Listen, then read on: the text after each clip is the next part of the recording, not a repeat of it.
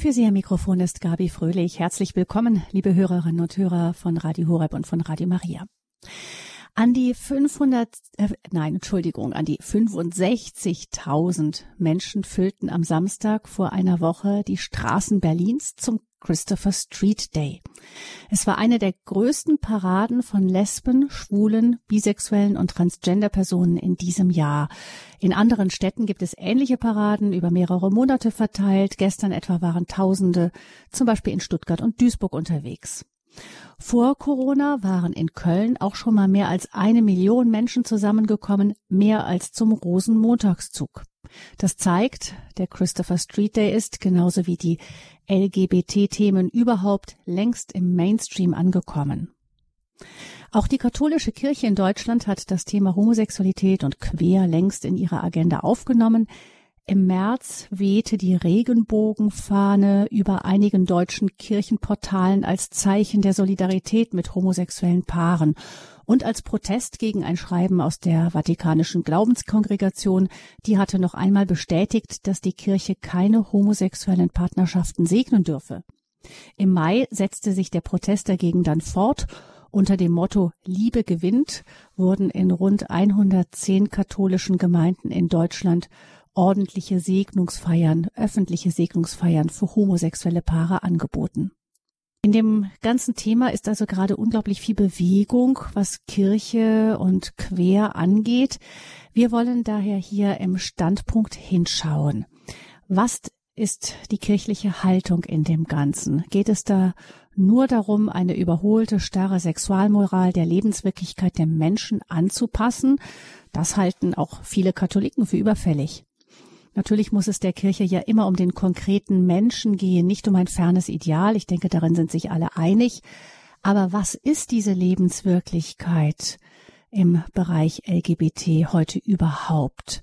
Wenn die Kirche sich öffnet für den Dialog mit divers empfindenden Menschen, wie man inzwischen die ganze bunte Palette an möglichen Beziehungen nennt, wen hat die Kirche da vor sich? Und wie kann ein pastorales Angebot aussehen, das Menschen in allen diesen Lebenssituationen Orientierung geben kann? Homosexuell, bi und trans, wo ist unser Platz in der Kirche? Das ist unser Thema heute im Standpunkt.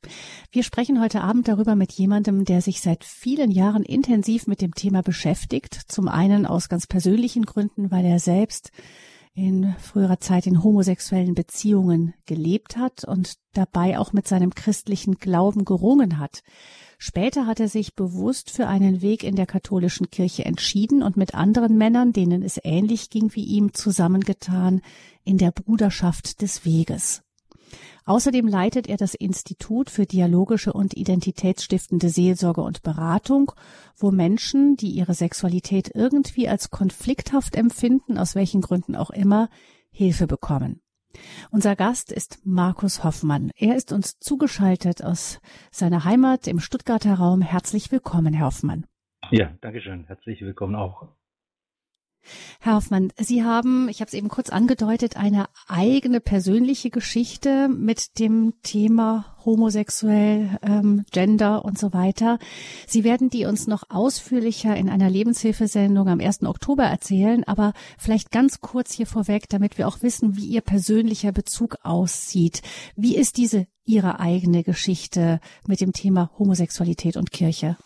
Ja, zunächst mal seit dem fünften Lebensjahr eigentlich habe ich mich eher zu Jungs oder Männern hingezogen gefühlt ähm, und habe dann so mit 15, 16 Jahren ganz bewusst einen Schritt zum Glauben gemacht. Und ich habe dann damals schon erlebt, ich kann alles Mögliche einbringen äh, in die Seelsorge oder in Glaubensgespräche, aber nicht äh, irgendwelche sexuellen Themen. Und so stand ich sozusagen mehr oder weniger alleine da beziehungsweise habe das dann mit 19 zum ersten Mal dann auch, ähm, damals war ich noch Protestant in der Seelsorge, in der Beichte eingebracht, habe dann verschiedene Heilungsgebete sozusagen über mir ergehen lassen, ähm, auch in Richtung Dämonenaustreibung und so weiter. Es hat sich aber an dieser Orientierung eigentlich nichts großartig bei mir verändert. Was natürlich auch für mich ein Wunsch war, weil ich auch nie ganz eindeutig Und das hat sich so mit, denke ich, 14 Jahren bei mir eingestellt, nie ganz eindeutig nur homosexuell empfunden habe, sondern ich habe mich durchaus auch in verschiedene Frauen verliebt, kannte also schon so etwas, aber die sozusagen die, das homosexuelle Begehren war mehr oder weniger dann immer stärker.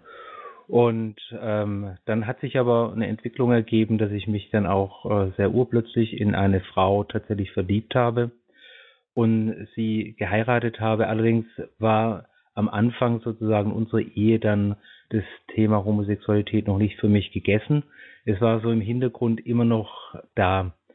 Und letzten Endes habe ich ja in der Seelsorge nicht so die, ja, die Hilfe erfahren, weil man dort eigentlich hauptsächlich darauf geachtet hat, dass die Homosexualität weg sein muss oder dass sie umgepolt werden muss äh, oder dass sie einfach überhaupt nicht vorkommen kann. Und ich habe auch kein Verständnis bekommen sozusagen für den doppelten Boden äh, meiner homosexuellen Gefühle. Und der doppelte Boden, den habe ich dann selber so langsam im Studium entdeckt, als ich mich mit Identitätsentwicklung ähm, in meinem Sozialarbeiterstudium und in meinem Theologiestudium äh, beschäftigt habe und dann entdeckt habe, dass ich eigentlich bei einem Mann etwas suche, was ich selber bei mir nicht finden kann. Ich habe bei mir selber einen sehr, sehr starken Selbsthass wahrgenommen, dass ich mich als Person selber in meinem Körper mit meinem Mannsein überhaupt nicht äh, leiden konnte und ich habe immer Männer idealisiert, die all das hatten, was ich eben nicht hatte. Und da dachte ich, äh, das Ziel müsste doch sein, dass ich es schaffe irgendwie, sozusagen mit mir selber, mit meinem äh, Selbstsein, mit meinem Körper, mit meiner Körperlichkeit, mit meinem Mannsein in einen Frieden zu kommen. Und das war für mich dann so der Startpunkt, so mehr oder weniger das Suche nach einer Art von Lösung dieses Konfliktes. Und als ich dann diesen Konflikt tatsächlich gelöst habe, das war ein sehr einsamer Weg, wurde nicht von Seelsorgern unterstützt, äh, erlebte ich dann auf einmal dann auch eine sehr, sehr starke Veränderung in Richtung Heterosexualität, die dann auch sehr, sehr durchgreifend war und die ich selber nie so für möglich gehalten habe. Ähm, ich möchte aber auch gleich dazu sagen, dass solche Erfahrungen meine Erfahrungen sind oder Einzelerfahrungen sind, die ähm, ich kenne von den, dem einen oder anderen Bekannten, ähm, aber sie sind nicht durchgängig für alle Menschen, die homosexuell empfinden sind. Und ich selber konnte, wie gesagt, da eine Veränderung erleben und ähm, habe dann aber auch äh, mich sehr in diesem Prozess mit anderen Männern endlich zusammengetan. Und es waren alles Männer, die gesagt haben, wir finden in der Kirche keine Hilfe, wenn wir zur Seelsorge gehen, dann äh, wird halt für uns gebetet oder wir können Sünden beichten, aber letztendlich verstehen tut uns keiner und es ist immer so ein bisschen die Erwartung im Raum, das ganze Problem sollte es besser überhaupt nicht geben. Und aus dem Anlass haben wir gesagt, wir müssen hier einen eigenen Weg gehen, auch nicht zuletzt deshalb, wenn man selbst als Mensch, der dann verheiratet ist und ein sozusagen Identitätsschwierigkeit mit seinem Mann sein hat, ja immer wieder auch auf Identitätsschwierigkeiten stößt. So zum Beispiel hatte ich ja selber gar keine heterosexuelle Jugend erlebt und äh, war aber dann auf einmal in der Situation, als Vater meine Söhne durch eine Pubertät begleiten zu müssen. Das wirft ja Fragen auf. Wie geht es eigentlich? Wie begegnet man eigentlich einem Jungen? Äh, Im Hintergrund waren gleichzeitig auch immer wieder Ängste.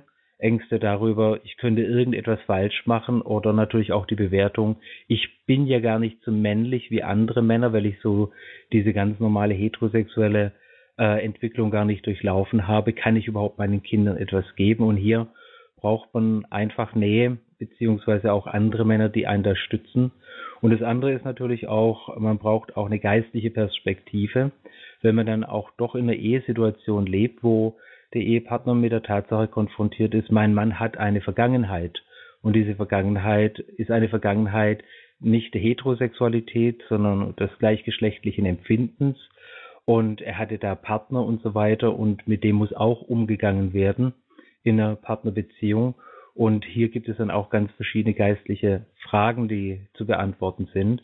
Bis dahin, wie kann ich überhaupt positiv diese, diesen Abschnitt meines Lebens in mein Gesamtleben integrieren? Wie kann ich mit meinen Kindern darüber reden? Wie kann ich transparent dieses aber auch zum Beispiel, ich sage das mal so, in die Kirche, in das Reich Gottes einbringen als ein Zeugnis? so dass andere eventuell sich auch daran orientieren können, beziehungsweise dass sie aus meinen Erfahrungen lernen können. Also das sind all die Fragen, die wir dann als kleine Gemeinschaft damals bewegt haben und viel, viel später erst ist, hat sich dann die von Ihnen erwähnte Bruderschaft des Weges gegründet. Äh, die ist jetzt circa ähm, ja, zehn Jahre alt, also knapp zehn Jahre alt. Und die hat sich mehr oder weniger äh, ebenso aus der Sehnsucht der Männer äh, entwickelt, die mit uns unterwegs waren, die zum Teil heute äh, homosexuell empfinden, zum Teil aber auch äh, nicht mehr homosexuell empfinden, sondern in einer Ehe sind oder in ganz unterschiedlichen Lebenslagen stecken eben und die gesagt haben, wir finden in unseren Gemeinden, in unseren Kirchen keine richtig theologische Ermutigung für unseren Weg, keine Ermutigung, um dran zu bleiben an unserer männlichen Identität. Wir brauchen eine Gemeinschaft außerhalb sozusagen, äh, die uns hier nochmal Inspiration und auch äh, Lebensperspektive gibt. Hm. Ähm, also nach all dem, was Sie erfahren haben in der Kirche, ist es ja auch erstaunlich, dass Sie der Kirche nicht den Rücken gewandt haben, genauso auch wie die anderen, die mit Ihnen da unterwegs sind. Was hat Sie denn überhaupt in der Kirche gehalten? Man hat ja zunächst mal den Eindruck, die Kirche sagt, im Grunde ja, also für jemanden, der homosexuell empfindet, gibt's eigentlich nur ein, ein Leben in Keuschheit, ohne feste Beziehung, also zumindest ohne sexuelle Beziehung. Ähm, was hält denn einen Menschen wie Sie oder wie diejenigen, die mit Ihnen unterwegs sind, überhaupt in der Kirche? Letztendlich die Christuserfahrung ähm, hält uns. Ich, wir sind ja nicht wegen Menschen in der Kirche, sondern wir sind wegen unserer Gottesbeziehung in der Kirche. Und für mich war äh, immer sehr entscheidend, dass die Quelle der Liebe, die ich in meinem Leben erfahren habe, anders als die Liebe, die ich von Menschen erfahren habe, von Christus her äh, kam. Ähm, für mich war da immer sehr zentral, ob ich jetzt als Protestant oder Katholik war, war die Eucharistie und auch die reale Präsenz Gottes, wo er einfach als sich als Lamm Gottes zeigt und mir eigentlich zeigt, ich bewege dein Schicksal in meinem Herzen. Das ist für mich wichtig. Äh, also diese Grunderfahrung ist für mich wichtig, dass ich hier vor einem liebenden Gott stehe, vor einem liebenden Vater stehe, für den ich wichtig bin. Und genau diese Erfahrung, die konnte ich lange Zeit bei Menschen überhaupt nicht machen. Und es war nicht letztendlich der Grund, äh, warum ich äh, immer an der Kirche dran blieb. Ich habe nie an der Liebe Gottes gezweifelt. Ähm, bei allen Schicksalsschlägen, die mir widerfahren sind, an Menschen habe ich sehr wohl gezweifelt. Sie haben gesagt, Sie haben da wenig Rückenwind, Unterstützung bekommen in der Kirche. Jetzt gibt es ja diese Aktionen, die ich eingangs geschildert habe, eben Regenbogenflaggen an Kirchenportalen und eben Segnungsfeiern für Homosexuelle und so. Äh, man müsste, würde ja meinen, ach, das ist jetzt ein, endlich mal jemand, der aufwacht und der sagt, ach, wir sollen doch einen Platz in der Kirche haben. Äh, freuen Sie sich darüber, dass es diese Bewegung gibt? Ganz ehrlich ähm, finde ich es natürlich schön für die Menschen, die damit gemeint sind, aber es sind nicht die Menschen mit gemeint, die ich kenne. Ich habe in den letzten Jahren viele hunderte, über tausend Menschen begleitet, die mit ihrer gleichgeschlechtlichen ähm, Orientierung in irgendeiner Form ringen.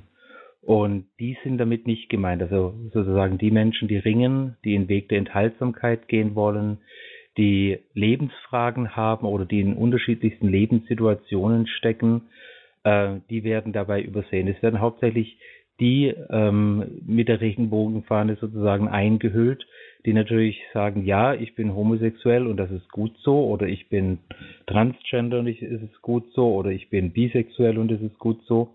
Aber es werden nicht diejenigen mit hineingenommen, die ihre Homosexualität zum Beispiel konflikthaft erleben oder die sagen, nein, ich möchte doch der Lehre der Kirche treu bleiben und hier zum Beispiel auch einen anderen Weg gehen. Und hier äh, bietet eigentlich die Kirche nichts an, sondern sagt, nein, wir segnen ganz bewusst, auch gegen das Wort des äh, Heiligen Vaters, ähm, solche Beziehungen. Aber diejenigen, die letzten Endes dann äh, nach einem anderen Weg suchen oder sagen, ich will mir das Etikett LGBT oder ich will mir das Etikett homosexuell oder schwul oder lesbisch gar nicht umhängen, die werden dabei grundsätzlich übersehen. Sie sprechen von äh, den offensichtlich vielen Menschen, die Sie erleben, auch in den Beratungen, die ihre Sexualität ähm, als konflikthaft empfinden. Man könnte ja aber auch meinen, dass die ähm, dieser Konflikt überhaupt erst dadurch entsteht, dass die Gesellschaft ein Problem oder auch die Kirche ein Problem aus der Homosexualität gemacht hat. Ähm, das ist, glaube ich, die verbreitetste Lesart eigentlich, das äh, zu sagen, ähm, wenn Homosexuelle Konflikte haben mit ihrer Sexualität oder auch Menschen, die transgender, queer oder ich weiß nicht was sind, ähm, dann liegt es daran, dass man ihnen eben einredet oder immer wieder gesagt hat, so lange, auch über Jahrhunderte gesagt hat, das ist nicht gut. Sicherlich hat die Gesellschaft ähm, sozusagen einen Beitrag im Leiden von homosexuell empfindenden Menschen, ganz sicherlich. Ähm, und sicherlich hat die Kirche hier auch einen Beitrag geleistet. Also wir haben das ja selber auch und bei den Menschen, die ich kenne, die haben das selber ja auch als eine Art Leiden empfunden, dass die Kirche ihnen kein richtiges Angebot macht oder dass sie sie nicht auf ihrem Weg ermutigt. Ähm, aber man, man, muss ein bisschen differenzierter äh, an die Sache rangehen. Vielleicht mal einfach so ein bisschen zum, zum Reinkommen in die Thematik doch ein paar Zahlen, äh, dass, dass das noch ein bisschen deutlicher wird, um was es hier eigentlich geht. Also wenn die Kirche sieht, wenn sie nicht sieht. Wenn wir allein schon mal schauen, dass es so in der, im Durchschnitt der Bevölkerung äh, zwei Prozent der Menschen sind, die sich als homosexuell selbst definieren. Wenn wir dann aber schauen, dass sich circa doppelt so viele Menschen als zwischen homosexuell und heterosexuell empfinden beschreiben, äh, und bei Jugendlichen ist es sogar noch mehr. Also bei jungen Menschen zwischen 14 und 29 hat ja eine europaweite Untersuchung 2016 herausgebracht, dass es rund 11 Prozent sind, der jungen Menschen, äh, die so zwischen homosexuell und heterosexuell stehen, dann liegt ja eigentlich auf der Hand, dass es hier ganz verschiedene Fragen geben kann. Und die Fragen, die ich finde, dass sie übersehen werden, sind ja zum Beispiel Fragen der Lebenslage. Ja, da kommt zum Beispiel ein Mann, ähm, der verheiratet ist, äh, in die Beratung und sagt, momentan sei er in einer homosexuellen Phase. Er hätte es schon immer so, zwar mehr heterosexuell als homosexuell empfunden, aber jetzt würde er momentan sehr, sehr stark homosexuell empfinden, hat aber Kinder. Und wo wendet sich hier die Kirche dieser Konfliktlage zu? Oder es kommt ein Mensch in die Beratung, der sagt, ich habe, ich bin ermutigt worden eigentlich von der LGBTQ-Bewegung, ähm, meine homosexuelle Seite auszuleben, habe das jetzt gemacht, habe mich jetzt aber urplötzlich unsterblich in eine Frau verliebt. Was soll ich denn jetzt bitte schön machen und wie erzähle ich ihr überhaupt von meiner Geschichte? Äh, und äh, viele meiner Freunde sehen mich jetzt schräg an und sagen, na ja, das ist im Prinzip, das rede ich mir nur ein oder du unterdrückst, unterdrückst deine homosexuelle Seite. Ist es denn wirklich so, dass ich unterdrücke oder ist es jetzt wahre Liebe, die ich empfinde? Oder dann gibt es Menschen in diesem Spektrum, ähm, die jetzt zum Beispiel sagen, ich habe ein homosexuelles Verhalten. Also wir kennen das aus dem Internatsbereich, wir können das aus dem, kennen das aus dem Gefängnisbereich, wir kennen das aus den Jugendphasen, dass Männer, Frauen manchmal zeitweise ein homosexuelles Verhalten haben, aber sie sagen, ich könnte mir nie eine Partnerschaft vorstellen mit einem Menschen des gleichen Geschlechts. Oder es gibt Menschen, die sagen, ich habe zwar homosexuelle Fantasien oder vielleicht auch irgendwelche sexuellen Fantasien mit beiderlei Geschlecht, aber ich möchte das nicht ausleben. Und äh, weil ich mich eigentlich zum Beispiel in einen Partner des Gegengeschlechts verliebe, aber trotzdem irgendwo diese untergründigen Empfindungen habe und die haben sozusagen einen Konflikt in ihrer äh, sexuellen ähm, ja in, in ihrer sexuellen Orientierung, weil die sexuelle Orientierung ist ja nicht einfach per se äh, auf einen Nenner gebracht, homosexuell oder heterosexuell, sondern sie setzt sich zusammen aus Verhalten, Fantasien, Begehren, Beziehungsformen und Lieben. Also das ist ein sehr unterschiedliches Gemisch, das man sehr, sehr genau anschauen muss. Oder dann gibt es einfach auch Menschen, die sagen, ich glaube, mit meiner sexuellen Orientierung stimmt etwas nicht. Zu denen habe ja zum Beispiel ich gehört. Ich habe einfach beobachtet, ich hasse mich, und ich liebe Männer, die ein Ideal vertreten, das ich selber nicht verwirklichen kann. Ähm, da ist doch irgendwas schräg dran. Also das muss ich doch denken dürfen oder denken können. Äh, und wir nennen diese Konflikte eben dann auch funktionale Konflikte. Das heißt, das sind meistens eben nicht sexuelle Konflikte, die sich in irgendeiner Form mit der Sexualität ähm, ja, verbunden haben. Oder dann gibt es Menschen, äh, die ein Trauma erlebt haben im Bereich der Sexualität durch Missbrauch, durch Übergriffe etc. Und die sagen, ich kann mich nicht auf das andere Geschlecht einlassen, ganz einfach deshalb, weil ich da drin einen Missbrauch vermute und daher fühle ich mich beim gleichen Geschlecht sicherer. Ich möchte aber letztendlich keine sexuelle Beziehung zum gleichen Geschlecht. Ich möchte einfach nur die Sicherheit haben, ähm, von diesem Geschlecht in irgendeiner Form akzeptiert zu werden. Aber und mein Traumakonflikt ist da und ich möchte den in irgendeiner Form lösen. Oder es kommen Menschen jetzt bei uns zur Beratung, die sagen, ja, ich habe ein homosexuelles Thema, aber ich habe noch ein weit größeres Thema. Ich habe ein süchtiges Verhalten. Ähm, ich schaue sehr viel Pornografie an, äh, bin da versumpfe da regelmäßig, wenn ich Frustrationen habe und ich möchte das in den Griff bekommen. Ich weiß noch gar nicht mal, ob ich wirklich ähm, homosexuell bin, sondern ich weiß mit der Zeit nur, dass ich süchtig bin. Oder es kommen Menschen, die sagen, ähm, mir stinkt es mit meiner Homosexualität, weil ich ständig nur wechselnde Partnerschaften haben, habe und wo ich hinschaue in meinem Bekanntenkreis, da haben das auch alle, aber das ist doch gelogen. So kann man doch nicht alt werden. Oder andere sagen wieder, ich lasse mich zu viel auf Risikosexualität ein, also auf ungeschützten Geschlechtsverkehr. Und das ist mir in manchen Phasen meines Lebens schli äh, äh schlicht äh, und ergreifend egal, wenn ich ein Risiko eingehe. Und von daher will ich hier Hilfe erfahren. Ähm, oder manche sind suchthaft zum Beispiel auch in einem Art Szenenleben verstrickt.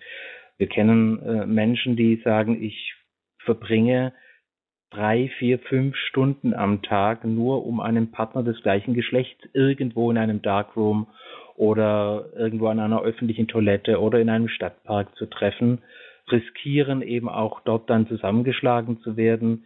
Da kennen wir auch sehr viele tragische Schicksale, dass ja homosexuell empfindende Menschen heute sehr immer noch sehr stark diskriminiert werden und auch äh, Gewalterfahrungen ausgesetzt sind. Und sie sagen, ich möchte aus dem heraus. Das sind sozusagen all diese Blickwinkel beziehungsweise all diese Schwierigkeiten, wo Menschen ähm, drin sind oder jemand kommt einfach mit dem Dilemma und sagt, ähm, ich bin zum Glauben gekommen und ich stelle jetzt einfach fest, dass die in der Bibel das Mann und Frau sein Modell, sozusagen die Ehe favorisiert wird. Ich möchte diesem Modell nachfolgen und ich weiß, was von mir gefordert ist. Es ist Enthaltsamkeit gefordert, aber ich finde nirgends einen Ansprechpartner, der mich irgendwo darin begleitet oder der mir hilft, es irgendwie zu verstehen oder eben einen geistlichen Weg für mein Leben aufzubauen. Das heißt, in der Gruppe derer, die jetzt auf dem Christopher Street Day sind, das sind natürlich all die Menschen, die das für sich bejahen können. Ja, die Tanten können und die fröhlich darüber sind, aber es gibt eben auch all die Menschen, die naturgemäß, und das ergibt sich schon eigentlich aus den Zahlen, äh, die naturgemäß von sich sagen, ich habe da einen Konflikt und die Konfliktlagen, die jetzt aufgezählt sind, sind nur ein Teil dessen, was wir äh, immer wieder in der Beratung zu hören bekommen. Hm. Ja, da sehen wir schon, dass das unglaublich vielfältig ist, das ganze Thema. Ich gestehe, früher hat man ja von, davon kaum etwas gehört. Also die Gesellschaft zur Zeit meiner Eltern zumindest schien sehr viel einfacher geordnet zu sein. Ist das ein Trugbild gewesen? Oder und äh, war das alles verdeckt früher und jetzt spricht man erst drüber? Oder nehmen die Zahlen dieser Konflikte, die Sie geschildert haben, auch diese Identitätsfragen, so nimmt das zu? Man kann sagen, dass sozusagen die Bereitschaft, sich irgendwo ähm, dieser LGBTQ-Bewegung äh, zuzuordnen, zunimmt. Die Konfliktlagen waren früher schon da, heute haben wir neue Konfliktlagen hinzubekommen, die so in den letzten zehn Jahren erst auf uns zugekommen sind, wie etwa zum Beispiel, dass junge Menschen er, ermutigt sozusagen durch das gesellschaftliche Klima ähm, LGBTQ zu leben, einfach offen zu sein, divers zu sein, sich da reinbegeben und dann auf einmal vor der Tatsache stehen, ich will das ja eigentlich gar nicht oder ich am Ende will ich heiraten und was mache ich denn jetzt mit diesem Anteil meines Lebens? Äh, oder eben auch das ganze Suchtartige, das hat zum Beispiel auch sehr explosionsartig zugenommen in unserer Beratung, dass Menschen aufgrund der Erreichbarkeit von Pornografie ähm, oder der Erreichbarkeit, der Möglichkeit über Dating-Plattformen an Partner des gleichen Geschlechts zu kommen, ähm, da sozusagen in eine Art homosexuellen Lifestyle reingekommen sind, aber letztendlich doch zweifeln, ob sie dort äh, richtig zu Hause sind. Also das hat äh, diese Konfliktlagen haben neu zugenommen, aber die anderen Konfliktlagen gab es, wie gesagt, auch früher schon. Da merken wir jetzt nicht unbedingt den Unterschied. Wo es allerdings einen sehr, sehr großen Unterschied gibt, ist natürlich, dass die Zahlen äh, im Bereich des Bekenntnisses, ich bin homosexuell, vor allem aber ich bin bisexuell oder ich bin einfach divers, dass die zugenommen haben. Also wir haben zum Beispiel in der äh, Millennial-Generation von, also von der Millennial-Generation, das ist die Generation, die 1981 bis 1996 geboren worden ist. Da haben wir noch 9,1 Prozent von Menschen, zumindest sagt das eine US-amerikanische Untersuchung von 2020, da haben wir 9,1 Prozent der Menschen, die sich zur LGBTQ-Bewegung zählen. Und in der Generation Z, also die geboren sind 97 bis 2002, sind es auf einmal 15,9. Ebenso nimmt die Zahl nicht der homosexuell Empfindenden zu, sondern die Zahl der bisexuell Empfindenden. Die nehmen so um 6 bis 7 Prozent in diesen neueren Generationen zu. Das heißt, da ist eine höhere Bereitschaft zum Ausprobieren da, zum Experimentieren da.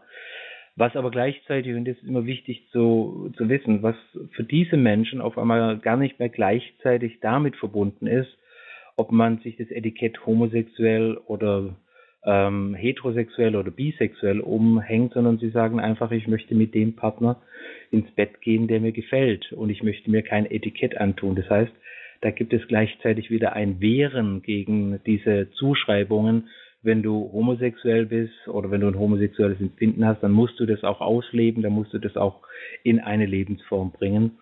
Und ähm, die wehren das eigentlich ganz, ganz deutlich ab. Das heißt, hier merken wir einfach, hier ist eine Zunahme im Bereich des Experimentierens, im Bereich der Bewegung im Raum sozusagen zwischen homosexuell und heterosexuell. Ähm, die Konfliktlagen, wie gesagt, die haben nur geringfügig zugenommen. Diese Konfliktlagen gab es eben auch früher äh, schon. Was, denke ich, ein bisschen mehr zugenommen hat, äh, und das ist vielleicht auch diesem gesamtgesellschaftlichen Klima zuzurechnen, ist eigentlich schon auch die Bereitschaft, dass Menschen ähm, heute gar nicht mehr so sehr wie früher kommen und sagen, ich möchte meine Homosexualität verändern. Also so diese Konversionsanfragen, und wir bieten ja keine Konversionstherapie an, aber diese Konversionsanfragen haben deutlich abgenommen. Heute kommen zum Beispiel junge Christen, die wirklich für Jesus brennen und sagen, ich möchte aber einen Weg der Enthaltsamkeit gehen, egal ob sich meine sexuelle Orientierung in irgendeine Richtung bewegt oder nicht, ist mir piep egal. Ich möchte Jesus nachfolgen. Wie kann ich das tun? Ich finde in der Kirche nicht unbedingt die offenen Türen dafür. Das heißt, da haben wir doch auch eine selbstverständlichere Annahme äh, von diesen Anteilen, von diesen ja nicht heterosexuellen Anteilen in der Person und ein selbstverständliches Fragen, wie kann ich mein Leben in der Nachfolge gestalten. Das haben Sie ja auch gesagt, ähm, dass bei Ihnen eben immer wieder auch Menschen anklopfen, die sagen, ich möchte nach der Lehre der Kirche, so wie sie jetzt ist, also eben Aufforderung zur Enthaltsamkeit leben. Ähm, ich kann mir vorstellen, dass es da nicht einfach nur so um so einen blinden Gehorsam geht, die Kirche sagt es, also mache ich es, sondern dass da auch eine gewisse Einsicht da ist. Oder ist das erst einmal fremd und man tut es einfach, weil die Bibel es sagt, weil die Kirche es sagt? Meistens ist es so, dass die Menschen einfach kommen und sagen, ähm, ich bin in einem suchthaften Verhalten gefangen, äh, möchte aber eigentlich Enthaltsamkeit anstreben. Also das heißt, sie bringen schon eine ganz konkrete Konfliktlage mit, eventuell die Sucht ähm, oder eben dieses, dass sie in der Szene unterwegs waren und es einfach nicht mehr wollen, weil sie sich vielleicht für Jesus ganz bewusst entschieden haben und dann fragen sie sozusagen nach dem Weg der Enthaltsamkeit. Allerdings sind wir da relativ streng ähm, weil wir machen den Leuten dann äh, schon immer deutlich, was ist eigentlich der Grund, warum du enthaltsam leben möchtest. Ähm, weil es ist sehr wichtig, wenn man so sich für so etwas Schwerwiegendes entscheidet, dann sollte vor allem nicht äh, die Ablehnung ähm, der eigenen nicht heterosexuellen Anteile eine Rolle spielen. Und da entdeckt man doch dann immer wieder bei ganz vielen Menschen, sie hätten gern diesen Anteil weg. Sie möchten den irgendwie ausradieren, der soll irgendwie gar nicht da sein. Und da muss erstmal auch die, ja, der Blick dafür geschärft werden, dass sie, sie von Gott in dieser Totalität angenommen sind. Äh, und zwar mit all dem, was sie erstmal fühlen, weil Gott schaut auf ihr Herz und wenn das Herz sozusagen zu Gott hinstrebt, dann sind sie auch angenommen, beziehungsweise dann haben sie auch die Liebe zu Gott in sich und sie können hier natürlich auch ähm, Annahme empfinden. Dann entdeckt man aber dann meistens, dass sie dann sagen, ja, aber wie kann ich denn das annehmen in mir, wenn ich in meiner Gemeinde, in meiner Kirche nur vor, vor verschlossenen Türen stehe? Wenn ich in der Beichte, wenn mir ein Beichtvater sagt, ja, leb's doch einfach aus. Ja, oder wenn ich gar nicht so richtig verstanden werde, oder wenn äh, jemand sogar, ein Priester in der Beichte sagt, ich bringe jetzt einfach nur mal Beispiele, was mir, was junge Menschen uns erzählen, wenn ein Priester in der Beichte sagt, ähm, naja, ist doch schön, wenn du homosexuell als Mann empfindest, dann kannst du Jesus schon mal besser lieben. Also ob die Liebe zu Jesus etwas Erotisches ist. Ähm, und die sind dann sehr, sehr verwirrt und sagen, ja, wie kann ich denn überhaupt in die Gemeinde hineinkommen? Und hier braucht es dann häufig auch Hilfe, den Mut, sich in irgendeiner Weise zu artikulieren und zu sagen, wenn ich über meine wenn ich authentisch sein möchte und auch über meine sexuelle Orientierung reden möchte und die nicht im Dunkeln halten möchte für andere, äh, dann muss ich so eine Sprache finden, um in die Kirche reinzukommen. Aber gleichzeitig merken wir dann häufig, und das ist meistens dann auch eine Grenze erreicht, wenn die Kirche sich hier nicht öffnet in diesem Bereich, äh, dann kann sie auch solchen Menschen nicht äh, begleiten, weil sie sie einfach gar nicht verstehen kann. Also von der, auch das kann zum Beispiel in der Enthaltsamkeit einfach ein ganz wichtiger Konflikt sein. Ein weiterer wichtiger Konflikt, den viele Menschen mitbringen, ist häufig, dass sie natürlich ihre Homosexualität erstmal als etwas sehr Sündhaftes verstehen und nur unter dem Blickwinkel der Sünde darauf schauen und eigentlich gar nicht äh, sehen, dass ihr Leben an sich etwas Wunderbares ist, dass sie etwas erfüllen können, dass sie alle Männlichkeit, alle Weiblichkeit, die ihnen Gott gegeben hat, selbstverständlich in sich tragen, auch als eine Gabe, die sie weitergeben können, die sie in die Gemeinde hineingeben können. Da stehen dann die Menschen davor und sagen, ja, diejenigen können ja Weiblichkeit und Männlichkeit äh, weitergeben, die heterosexuell empfinden. Wie kann ich denn das machen überhaupt, wo ich doch homosexuell empfinde? Und hier braucht es dann häufig auch so eine geistliche Ermutigung, beziehungsweise sie brauchen auch eine geistliche Perspektive, die eben mal nicht negativ ist, also die nicht nur vom Sündenbegriff her geprägt ist, der sich ganz, ganz äh, stark in ihr Gehirn eingebrannt hat. Hier hilft zum Beispiel äh, auch die Perspektive, die Johannes Paul Zweite aufreißt in, in der Theologie des Leibes, ähm, dass sie sehen, ach so, die Sexualität von Mann und Frau ist so ein tiefes Geheimnis, sagen, das Ebenbild im Leib in Erscheinung tritt. Ähm, und wenn wir sozusagen nach Matthäus 19 den Weg auch der Enthaltsamkeit gehen, dann nehmen wir anbetend teil an diesem großen Geheimnis der Schöpfung, an dem Schöpferwillen Gottes, der sagt, ähm, ich darf ähm, die Ehe von Mann und Frau dadurch ehren, dass ich enthaltsam lebe. Und jetzt sind sie auf einmal positiv integriert mhm. in, in, das, was in der Kirche ist. Und sie sind immer negativ aussortiert über die Sünde. Da gibt es einen Makel an mir. Mhm. Und ähm, das ist, das gehört eben auch dazu, diese positive Ermutigung. Und dann gehört natürlich auch zu diesem Weg tatsächlich seine Gaben zu entdecken, zu entdecken, was ist ein Positives in meinem Mann und Frau sein und wie kann ich es in die Gemeinde einbringen. Aber, und ich komme wieder zurück auf den Anfang, was eben für diese Menschen, die einen enthaltsamen Weg gehen wollen, äh, oft ganz, ganz schwierig ist, dass sie sagen, äh, weißt du, was du sagst, ist alles gut und schön, aber ich möchte auch ganz offen über meine sexuelle Orientierung reden, um authentisch zu sein. Weil meine Mitmenschen und meine Brüder und Schwestern in der Gemeinde fragen ja, ja, warum heiratest du nicht? Warum hast du keine Freundin oder keinen Freund? Ähm, und da möchte ich authentisch sein. Ich möchte nicht immer einen Teil meines Lebens sozusagen als Geheimnis außen vor halten. Aber was mache ich, wenn dort so eine große Sprachlosigkeit ist oder wenn ich das dann ausspreche, ich einem der, von der einen Seite überfallen werde, mit Heilungsgebeten und irgendwelchen Umpolungsbemühungen und auf der anderen Seite eventuell mit der Einladung, dann lebst doch aus oder lebt doch eine Partnerschaft. Was mache ich dann? Und hier spüren wir immer wieder, da ist eine ganz, ganz starke Grenze, ähm, wo diese enthaltsamen Menschen einfach auch in der Gemeinschaft der Kirche keine Lebensperspektive aufbauen können, weil hier eine große Sprachlosigkeit da ist. Also wir spüren schon, da gibt es eine, eine ganze Reihe von Punkten, die, in denen die Kirche durchaus noch lernen und wachsen kann. Ich vermute, dass es da in sämtlichen Konfessionen diesen Bedarf noch gibt, da ins Gespräch zu kommen mit den Betroffenen und zu schauen, wie, wie können wir das Thema nochmal neu angehen, nochmal anders angehen, als wir es bisher getan haben.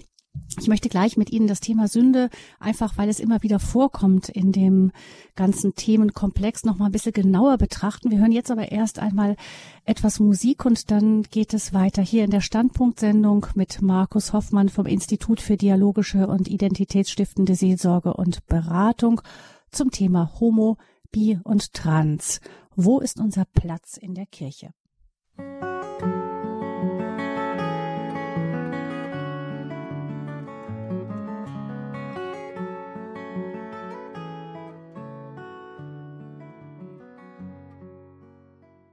Homo, Bi und Trans, wo ist unser Platz in der Kirche? Das ist unser Thema hier in der Standpunktsendung bei Radio Hoheb. Unser Gast ist Markus Hoffmann. Er hat eine Bruderschaft des Weges mitgegründet von Männern, die ihre Sexualität als konflikthaft empfinden und sich gegenseitig in einem Weg des Glaubens und einem Weg ganz auch in der katholischen Kirche unterstützen. Außerdem leitet er ein Institut, in dem Menschen, die ihre Sexualität als konflikthaft erleben, Beratung bekommen können und Seelsorge bekommen können, das Institut für dialogische und identitätsstiftende Seelsorge und Beratung. Herr Hoffmann, bevor wir nochmal tiefer einsteigen in das Thema Glaube, in den ganzen Bereich Glaube und Homo, Bi, Trans, Quer, möchte ich gerne nochmal ganz kurz auf das Phänomen der ganzen Bewegung schauen. Ähm, zunächst war es ja so, dass es erstmal um Homosexualität ging, auch um die Rechte von Homosexuellen, die Anerkennung. Dann äh, kamen die anderen Gruppierungen mehr dazu. Heutzutage ist es so, wir haben ähm, Transgender-Menschen, ähm, die ähm, einen den Euro, äh, Eurovision Song Contest gewonnen hat einmal oder oder Deutschlands nächstes äh, Topmodel, Next Topmodel ist auch ähm, Transgender jetzt. Das heißt, es kommt dieser Bereich auch immer mehr hinein. Die ähm, Bewegung nennt sich jetzt auch noch mit dem Q hinten LGBTQ, also mit für quer. Ähm, dann kommt noch das Sternchen dazu. Mir scheint, dass jetzt, während so früher die Konturen schärfer waren, das Ganze immer mehr zu verschwimmen. Geht es dahin, dass es im Grunde alles immer mehr egal sein soll? Also ist das im Grunde das Ziel der Bewegung, dass es nicht um Rechte für bestimmte Gruppen geht, sondern dass es im Grunde einfach immer mehr egal sein soll, was jeder Einzelne ist? Unterschiedlich. Ich denke, Einzelne Gruppen kämpfen natürlich weiterhin um ihre Rechte, äh, wobei als wir ähm, Menschen jetzt getroffen haben aus homosexuellen Bewegungen, die sich also für gelebte Homosexualität ganz stark machen, die haben uns ganz offen gesagt, wir haben eigentlich innerhalb äh, der Kirche, zumindest der protestantischen Kirche, alles erreicht. Wir haben uns eigentlich überlebt. Wir können jetzt eigentlich auch schließen. Ähm, es gibt dann natürlich noch die Rechte, und das finde ich auch ganz wichtig, dass man sich dafür einsetzt, ähm, der Antidiskriminierung, dass Menschen, die sozusagen nicht heterosexuell empfinden, also ich benutze immer mal diesen Begriff, weil einfach die Gruppe so groß ist ähm, und so divers ist, dass diese einfach auch nicht diskriminiert sind, weil es geht einfach um Personen, die jeweils ein ganz eigenes Lebensschicksal haben, die sie natürlich in unterschiedlicher Weise leben. Also diese Antidiskriminierungsfragen sind sehr, sehr wichtig. Es sind weiterhin natürlich auch berufsrechtliche Fragen sehr wichtig. Es sind Fragen von Ehe, Familie, von Adoption sehr wichtig, was diese Gruppen ja weiter bewegt. Und da sind sicherlich auch nicht alle Rechte durchgesetzt. äh, worden politisch bislang. Also von daher haben, gibt es schon auch einzelne politische Motive. Aber deutlich hat doch. Aber Sie, also Sie haben das gesagt, sehr wichtig für diese Gruppen, meinen Sie? Für diese Gruppen ist es sehr, für diese sehr Gruppen wichtig. wichtig. Sich, mhm. Genau, für diese Gruppen ist es sehr, sehr wichtig, sich dafür einzusetzen. Das heißt, es gibt weiterhin auch rechtliche Anliegen, die diese Gruppen bewegen. Ja. Äh, allerdings haben wir dann doch auch eine Lifestyle-Bewegung. Ähm, das heißt, wir stellen ja unter anderem fest, dass ja jetzt zum Beispiel unter Frauen die Transsexualität, vor allem unter jungen Frauen, auf einmal exponentiell zunimmt. Das heißt, wir haben ja eine Steigerung von 2002 bis 2018. Da habe ich Statistiken zur Verfügung, ähm, die da Aussagekraft haben. Da haben wir eine fast 200, 250-prozentige Zunahme der Umoperationsbemühungen von jungen Frauen, was eigentlich so früher nie der Fall war. Also wenn man bedenkt, eigentlich die Transsexualität ist eigentlich eine männliche Domäne gewesen, ist in Übrigen immer noch. Ähm, ich habe jetzt äh, Zahlen vom Statistischen Bundesamt ausgewertet, ähm, die die Krankenkassen zur Verfügung gestellt haben und da haben wir immer noch circa 66 Prozent der Männer, die eine, äh, einen operativen Eingriff im Bereich der Geschlechtsumwandlung in äh, in Anspruch nehmen und 33 Prozent der Frauen. Das heißt, die Frauen sind da immer noch auch eine Minderheit, aber nehmen zu. Und das sagen ja selbst Ärzte, das konnte man in der FAZ, also in der Frankfurter Allgemeinen nachlesen, im Spiegel nachlesen, überall nachlesen. Da zweifeln selbst Ärzte, ob das nicht mehr Lifestyle als tatsächlich ähm, eine innenwohnende Transsexualität ist. Ähnlich bei der Zunahme von Bisexualität ähm, wollen ja auch die Menschen sich ja gar, habe ich auch schon gesagt, gar nicht mehr so sehr aus äh, auf einen Partner festlegen, sondern sie sagen, ich habe eben Sex mit Menschen, die mir gefallen. Ich will mir kein Etikett um, umhängen. Ich möchte einfach die Freiheit des Lebens hier genießen. Ich möchte nach allen Richtungen leben. Und da haben wir natürlich schon sehr viele Lifestyle-Entscheidungen, die heute da eine Rolle spielen und die auch eine Selbstverständlichkeit äh, unter jungen Menschen haben, die das gar nicht mehr in Frage stellen. Ja, Herr Hoffmann, da wäre tatsächlich für mich die Frage, ob es da auch schon Erkenntnisse darüber gibt, was das für auch ähm, seelische Auswirkungen hat, wenn jemand in der Jugend äh, im Grunde in einer Phase, die auch ja diejenige ist, wo sich die Identität auch ausbildet, im Grunde sich nicht festlegt, sondern ähm, alles Mögliche ausprobiert. Ich kann mir das nicht anders vorstellen, als dass das doch auch Auswirkungen dann langfristiger, langfristige Auswirkungen hat. Da kann man jetzt nur spekulieren, weil es diese Untersuchungen so nicht gibt derzeit. Und ähm, da kann, kann ich jetzt nur aus dem Beratungskontext erzählen. Ja, und Fälle habe ich ja schon erwähnt, zum Beispiel der junge Mensch, der kommt und sagt, ja, ich habe mich jetzt, ähm, ich habe jetzt in der LGBTQ-Bewegung eben auch gleichgeschlechtliche Kontakte gehabt und jetzt habe ich eine Freundin, was soll ich jetzt machen? Das führt natürlich automatisch dazu, dass es schwierig ist, aber ähm, es gibt eben auch Dinge, die zum Beispiel im Bereich der Sexualtherapie festgestellt werden. Ähm, es hat ähm, ein ähm, Sexualtherapeut jetzt in der Zeitschrift für Sexualforschung in der Ausgabe 1 2021 einen Artikel darüber geschrieben und, und er eröffnet diesen Artikel äh, mit einem Zitat von Sophie Nett Becker, die leider sehr früh verstorben ist und auch eine sehr, sehr angesehene Sexualforscherin und Sexualtherapeutin war. Und sie sagt äh, dort sinngemäß Folgendes. Früher war es völlig klar, wir konnten noch fragen, äh, wir konnten noch wenigstens fragen, ja, hast du schon mal drüber nachgedacht, warum hängst du dem Sadomasochismus an? Oder warum hängst du dem Fetischismus an? Oder warum hängst du, warum möchtest du einmal eine homosexuelle äh, Sexualität erleben, das andere mal eine heterosexuelle Sexualität. Und sie sagt selbst, diese Fragen dürfen wir heute gar nicht mehr stellen, weil diese Fragen sind per se eigentlich tabu, weil man heute auf mehr oder weniger auf die, auf die totale Akzeptanz abzielt. Und sie sagt dann, aber damit geschieht ja eine neue Normierung, dass all diese Fragen, die ja auch in der Sexualität eine Rolle spielen, gar nicht mehr beleuchtet werden können und damit natürlich auch der Mensch unsichere Entscheidungen trifft.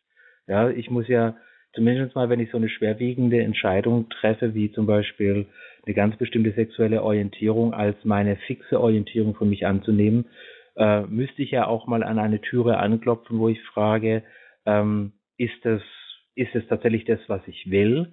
was meine Sexualorganisation per se ist, oder ist zum Beispiel ein funktionaler Konflikt dahinter? Also treibt mich eine Angst hinein oder treibt mich äh, ein Selbsthass hinein oder treibt mich ein traumatischer Konflikt hinein? Und sie sagt, wenn diese Fragen nicht mehr gestellt werden können, dann bleiben sie unter der Decke und das heißt eigentlich für die Zukunft, irgendwann werden die Fragen dann aufkommen. Das heißt, die Fragen des Verstehens, sagt sie selber als Sexualtherapeutin und natürlich auch als jemand, der die LGBTQ-Bewegung nicht kritisiert, sondern im Gegenteil ja auch bejaht oder vielleicht sogar begrüßt. Aber sie sagt dann kritisch, das zahlt sich negativ aus, wenn wir unsere Sexualität nicht mehr verstehen. Und genau das Phänomen ist auch etwas, was wir in der Beratung häufig feststellen, dass Menschen einfach eine mangelnde Bereitschaft haben, beziehungsweise auch keine Bildung haben, äh, Sexualität als Phänomen in sich auf den verschiedenen Ebenen überhaupt zu verstehen. Und da ist eine sehr, sehr große Sprachlosigkeit, die sich dann zum Beispiel auch im heterosexuellen Bereich auswirkt.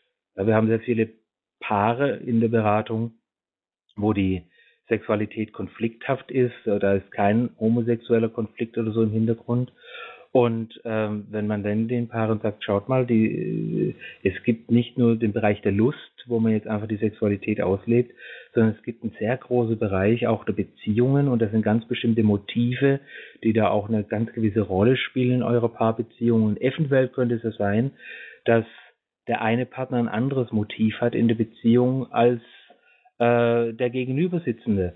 Und genau daraus ergibt sich der Konflikt und dann gucken uns die Leute oft an und sagen, ja, äh, wie, wie soll ich das herausfinden? Ich habe gar keine Sprache dafür, ich habe gar kein Gefühl dafür, äh, meine Sexualität zu verstehen.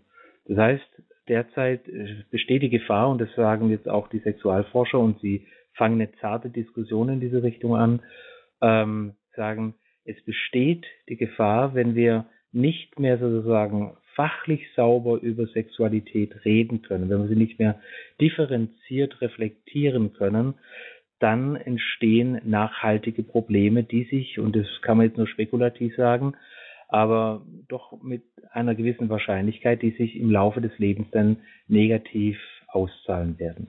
Jetzt sehen wir also das ganze Spektrum, das wir vor uns haben und eben das sehr diffuse, auf das alles immer mehr hinsteuert und haben dann die kirchliche Lehre als Mann und Frau schuf Gott den Menschen, ähm, Adam erkennt Eva, also dieses ganz klare Bild Mann und Frau einander als Ergänzung gegeben. Ähm, wie kann die Kirche mit diesem Bild, mit diesem sehr klaren Bild, diesem biblischen Bild auch auf diese ganze Bewegung überhaupt zugehen? Wie kann man da, wo, wo gibt es da überhaupt Berührungspunkte? Das ist natürlich eine unwahrscheinlich schwierige Frage. Ähm, ich denke, man muss erstmal die Unterscheidung machen, ähm, dass die Kirche natürlich eine Glaubensgemeinschaft ist. Und innerhalb dieser Glaubensgemeinschaft gibt es Dinge, äh, Lebens, einen Lebensstand, jetzt zum Beispiel die Ehe, der gesegnet wird und andere Lebensstände, die diesen Segen nicht in der gleichen Weise erfahren können. Und das ist in der Glaubensgemeinschaft selber begründet. Ähm, und letztendlich sollten sich ja, ist ja Kirche, die Kirche Jesu Christi, etwas, wo Menschen zum Glauben an Jesus Christus eingeladen werden. Das heißt, der erste Berührungspunkt ist natürlich immer die Gottesbeziehung. Äh, das ist immer das Allerwichtigste, was erstmal äh, von ganz, ganz entscheidender Bedeutung ist. Dass es ja der Kirche jetzt nicht darum geht zu sagen, wir setzen eine Moral, sondern das ist der geoffenbarte Wille des Schöpfers, das ist die Heilsoffenbarung Gottes. Und Gott lädt dich ein, dein Leben in dieser Schöpfungsordnung und diese Heilsoffenbarung zu entfalten. Das ist eigentlich letztendlich zu dem, was die Kirche einlädt. Das zweite ist natürlich, was die, wo die Kirche eine hohe Berührung haben könnte, wäre natürlich, wenn sie sich klar machen würde, dass sie ja im Wesentlichen einfach auch integrierend ist. Ja, Kirche ist immer was zutiefst integrierendes. Zum Beispiel verbietet uns ja auch Jesus ähm, in, ähm, im Evangelium, Menschen zu verurteilen. Er sagt, wenn du zum Altar Gottes gehst und du hast was gegen deinen Bruder, dann geh hin und versöhne dich mit ihm. Das heißt, eigentlich ähm, ist das jetzt übertragen auf das Phänomen der Homosexualität letztendlich ähm, so auszulegen oder könnte so ausgelegt werden, dass man sagt, schau her, wenn du sagst, die Homosexuellen, die sind so und so und die sind böse und die sind pervers und die sind schräg und die wollen ja nur und so weiter, dann geh mal hin zu deinem Bruder und sprech mal mit ihm und habe nicht irgendwelche Vorurteile. Weil der Punkt ist ja immer, wer kennt denn überhaupt innerhalb der Kirche irgendjemand, der homosexuell empfindet? Wenn ich mit Priestern, mit Pfarrern, mit Pastoren äh, etc. rede, ähm, in den, also in der katholischen Kirche, in der protestantischen Kirche, in den Freikirchen, dann sagen sie, wir haben ja kaum Berührungspunkte. Ja, warum? Weil die Menschen gar nicht kommen. Weil sie sich gar nicht äh, getrauen, tatsächlich sich zu zeigen richtig, ja. Und von daher haben auch ganz wenige Christen überhaupt Berührungspunkte mit solchen Menschen weil sie einfach überhaupt nicht mit ihnen reden. Das Evangelium gebietet uns aber letztendlich, hier auch Gespräche zu suchen, beziehungsweise auf diese Menschen zuzugehen. Das Evangelium sagt uns nicht, wir sollen jetzt äh, alles annehmen, was diese Menschen leben wollen, aber wir sollen doch zumindest mal auch ein Stück wahrnehmen, wer sind eigentlich ähm, diese Menschen. Also hier gäbe es zum Beispiel auch einen weiteren Berührungspunkt. Und der dritte Berührungspunkt, und ich denke, den können letztendlich nur diejenigen machen, die heute protestieren, sagen, die Kirche schließt uns aus, dass sie sehen, nein, die Kirche schließt uns ein. Ähm, hier müsste auch ein Perspektivwechsel sozusagen von den Betroffenen stattfinden, äh, dass sie einmal merken, schau mal, wenn ich eine katholische Kirche betrete, und das ist ein Bild, das mir ein guter Freund einfach äh, vor ein paar Monaten mal mitgegeben hat, und das finde ich einfach sehr, sehr sprechend, und er hat gesagt, schau mal, wenn du die katholische Kirche betrittst, dann ist es da ein Weihwasserbecken, dann kannst du dich bekreuzigen und du bist eingehüllt vom dreieinigen Gott. Und das kann jeder machen. Das kann jeder machen, ob er homosexuell ist oder bisexuell ist, ob er transsexuell ist, ob er das jetzt ausleben möchte oder nicht ausleben möchte. Es kann jeder machen. Jeder kann diese Kirche betreten, kann sich einhüllen in den dreieinigen Gott, wenn er das möchte. Und er kann dann reinkommen in die Kirche und sehen, oh, da ist ja ein Beichtstuhl. Und da kann ich hingehen, da ist gerade ein Priester, mit dem kann ich reden. Selbst wenn ich keine Beichte ablegen würde, jeder Priester ist offen ähm, für Menschen, segnet sie, hört ihnen zu, schließt ihnen das Wort Gottes aus, zeigt ihnen etwas von der Barmherzigkeit Gottes oder da ist zum Beispiel ein Altar, wo ich eine Anbetung machen kann und von der bin ich ja auch nicht ausgeschlossen ähm, als homosexuell empfinden. Selbst wenn ich es auslebe, bin ich nicht ausgeschlossen. Ich kann mich niederknien, ich kann mit Gott sprechen und ich kann meine Dinge in den Gottesdialog mit hineinnehmen oder es läuft gerade äh, in der Kirche eine Messe ähm, und hier wird das Messopfer gefeiert. Und äh, da kann ich ja auch wenn ich sage, okay, nach der kirchlichen Lehre kann ich nicht zur Kommunion gehen, weil ich gerade in einer homosexuellen Partnerschaft oder weil ich in einer ungeordneten Partnerschaft lebe, dann kann ich trotzdem an der Heiligen Messe teilnehmen, ich kann geistlich kommunizieren, ich kann meine Sehnsucht zu Gott ausdrücken. Das heißt, Gott ist einer und die Kirche ist sozusagen ähm, äh, eine Mutter, die ständig das Heilsangebot Gottes äh, anbietet und niemand ausschließt, sondern im ganz, ganz großen Stil integriert. Und da sind wir Gläubige eingeschlossen auf der einen Seite und da als diejenigen, die auf diese Menschen zugehen, sie einladen, mit ihnen sind und auf der anderen Seite ist da die Kirche und als Mutter, die durch die Gnade und durch die Sakramente diese Menschen auch weiterhin versorgt, auch wenn vielleicht manche Sakramente dann nicht vollzogen werden können, weil eben ein ungeordneter Stand da ist. Aber trotzdem, es wird keiner hinausgeworfen. Also es, es stimmt einfach nicht, dass es hier keine positiven Berührungspunkte gibt. Wenn man natürlich den Berührungspunkt reduziert auf eine Sache, wie zum Beispiel, wenn wir nicht gesegnet werden, dann, ähm, dann ist die Kirche gegen uns dann werden die ganzen vielen anderen positiven Lebensmöglichkeiten, die die Kirche anbietet, schlicht und ergreifend vom Tisch gewischt. Und das ist das entspricht einfach nicht der Realität. Und um noch eines draufzusetzen, wir sind sogar als Christen nach Paulus ähm, dazu ähm, ja, aufgefordert, das Kreuz mit anderen zu tragen. Ja, dieses Ringen äh, mit dem Thema der, der, Homosexualität, das Ringen mit dem, ich bin nicht angenommen äh, von der Kirche, weil meine Beziehung nicht gesegnet wird. Da dürfen wir mit diesen Menschen das Kreuz tragen und äh, Jesus gibt uns ja hier auch das Vorbild. Äh, das Vorbild ist letztendlich Gethsemane. Jesus betet in Gethsemane, ähm, es soll dieser Kelch an mir vorübergehen. Und in, mit diesem Gebet können wir uns eins machen, weil jeder Mensch, der jetzt mit seiner sexuellen Orientierung ringt, sagt natürlich, dieser Kelch zum Beispiel, überhaupt der sexuellen Orientierung oder dass meine Partnerschaft nicht gesegnet werde, den möchte ich nicht trinken. Ja, den möchte ich nicht trinken. Aber hier können wir als Christen mit Jesus wachen und diese Menschen in das große Gebet Jesu mit einschließen. In jedem heiligen Messopfer feiern wir das eigentlich. Ja, und das ist eine sehr, sehr integrierende Perspektive, eine sehr tiefe spirituelle Perspektive, die sich hier auftut. Also insofern, es gibt Berührungspunkte, allerdings gibt es im einen Punkt, da werden, da wird sich die Kirche und ähm, die Menschen, die sich jetzt einen Segen für ihren äh, gleichgeschlechtliche Beziehung wünschen, nicht handelseinig. Und das ist der Punkt der Segnung dieses Standes. Der ist nun mal innerhalb der Kirche. Und das muss ich eben als Gläubiger auch akzeptieren, wenn ich zu dieser Kirche äh, gehöre. Äh, da, der ist nun mal der Ehe von Mann und Frau vorbehalten. Können Sie das, ähm, Herr Hoffmann, nachvollziehen, dass das so ist? Also es nicht nur einfach annehmen, das muss ich so annehmen, sondern ähm, gibt es da auch irgendwie so Hilfen, um diese Lehre zu verstehen? Also ich für mich persönlich und auch die Menschen, die zum Beispiel unsere Bruderschaft des Weges, das sehr, sehr stark annehmen. Ähm, wir haben uns dazu natürlich auch mit der Theologie des Leibes befasst. Ähm, und es gibt natürlich auch noch viele andere Strömungen innerhalb der katholischen Kirche, wo ähm, eine ähnliche Lehre schon vorbereitet war. Aber hier wird natürlich ein sehr wunderbares Bild gezeichnet von dem, wo ich dann verstehe, wenn, je, wenn Paulus davon redet, dein Leib ist teuer erkauft.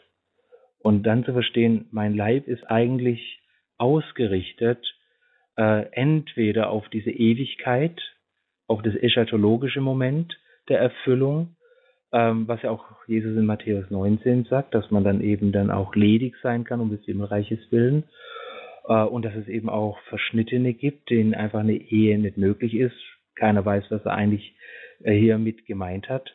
Ähm, und ähm, wenn man dann auf der anderen Seite aber sieht, der Leib ist dann aber auch in seiner Heiligkeit hingeordnet äh, zu einer Ebenbildlichkeit, die einen leiblichen Ausdruck findet. Und das wenn man das als Betroffener hört, und ich kenne sehr viele Betroffene, die eben nicht wie ich äh, jetzt heute in einer heterosexuellen Ehe sind äh, und die keine Veränderung erlebt haben, weil ihre Homosexualität einfach da anders gelagert ist wie meine.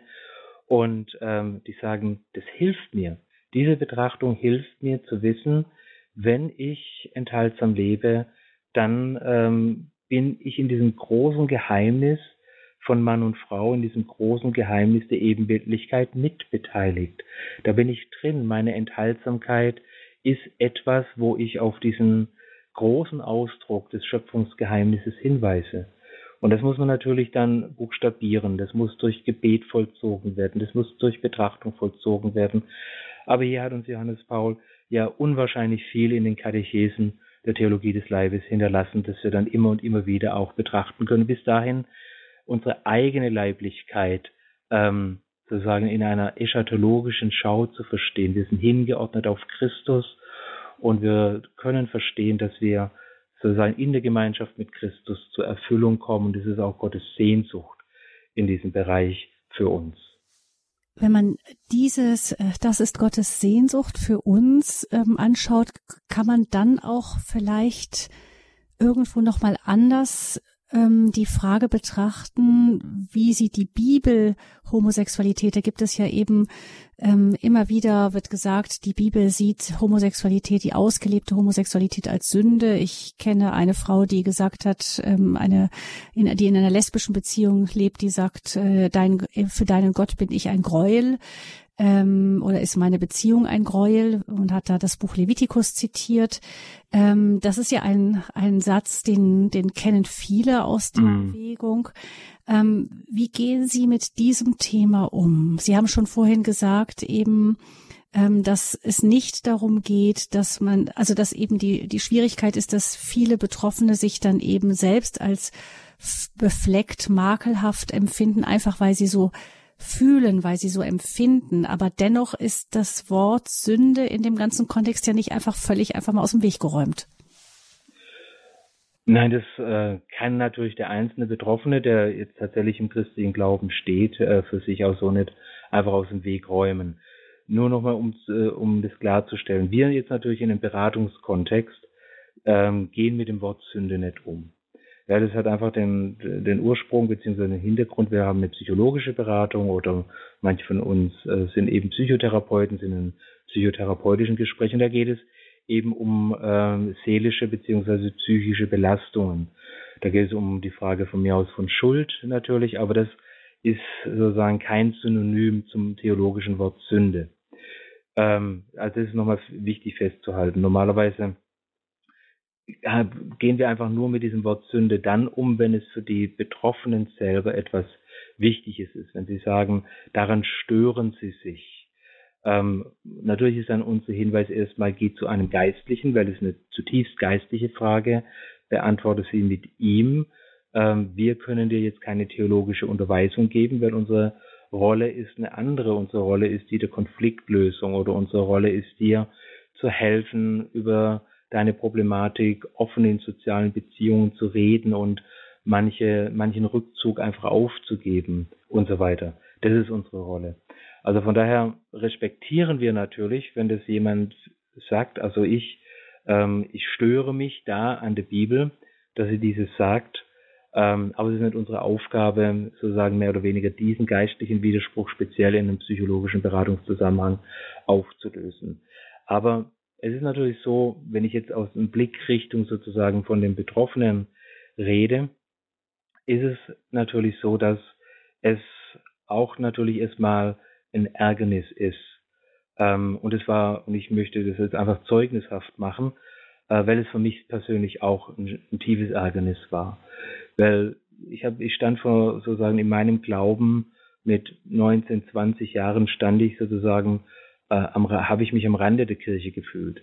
Einfach deshalb, weil ja in der Bibel steht, ja, deine Homosexualität ist eine Sünde. Ich war im, im, im Gottesdienst und habe gedacht, naja, hier kann jeder fröhlich äh, vorgehen zum Abendmahl, zur Eucharistie und ähm, aber ich nicht, weil ich bin ja mit diesem Makel des Gräuels behaftet. Und das haben mir ja natürlich auch viele Gläubige beziehungsweise auch meine Seelsorge gespiegelt, die ja sich gerne mit meinen Gefühlen auseinandersetzen wollten. Und von daher kommt dann natürlich erstmal diese Perspektive auf. Ja, ich bin, ähm, ich stehe am Rande, Gott will mich nicht und so weiter.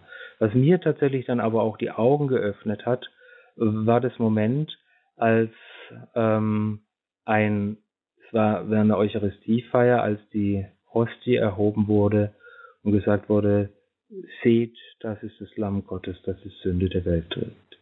Und in dem Augenblick habe ich gemerkt, Gott ist für mich. Er ist nicht gegen mich. Er stirbt für mich, er opfert sich für mich. Und in seinem Herzen, da bin ich existent. Da ist meine ganze betroffene Wirklichkeit, meine ganze Verwirrung, meine ganze Suche, mein ganzes Fühlen, ich bin in Gräuel, eben aufgenommen. Also Jesus opfert sich selber für mein innerstes Empfinden, dass ich in Gräuel bin. Und die Frage ist, will ich dem Herzen Gottes hier glauben? Ja, das war für mich hier eine ganz, ganz entscheidende Antwort. Wenn ich aber dann sage, nein, im Herzen Gottes ist genau diesem nicht mit Barmherzigkeit begegnet, dann sozusagen sage ich auch nicht Ja zum Herzen Gottes so richtig.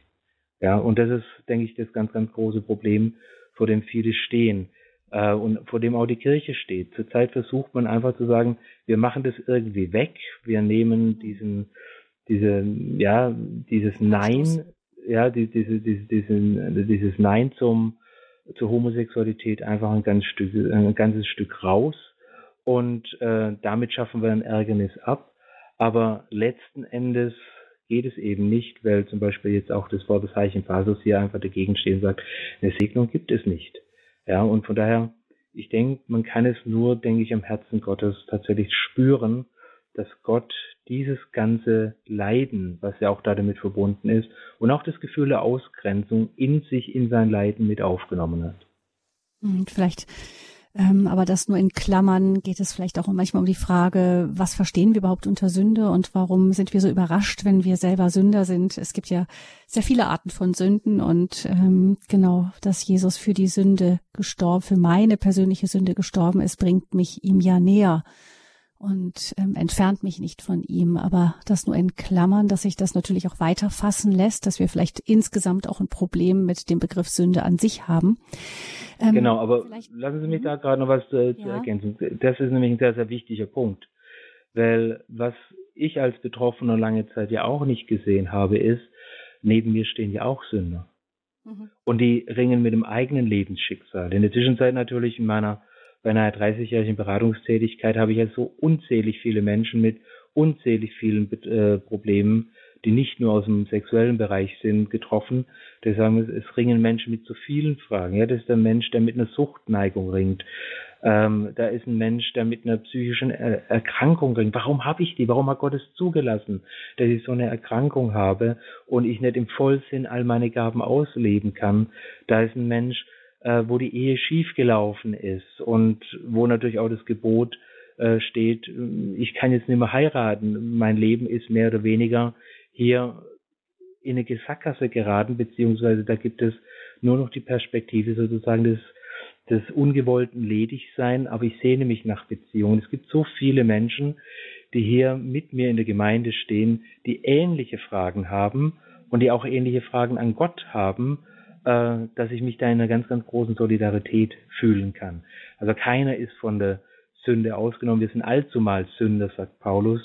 Und äh, aus dieser Perspektive sollte eigentlich eine Solidarität untereinander geschehen oder auch zumindest mal wahrgenommen werden. Wir sind anthropologisch, stehen wir alle am gleichen Punkt.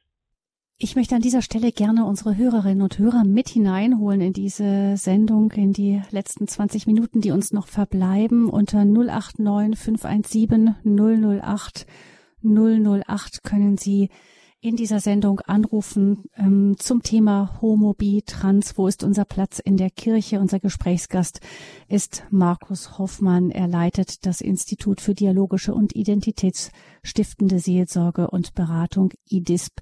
Und Ihre Nummer ist, wenn Sie sich mit einschalten möchten, in dieser Sendung mit Ihren Fragen 089 517 008 008. Wir freuen uns auf Ihre Anrufe.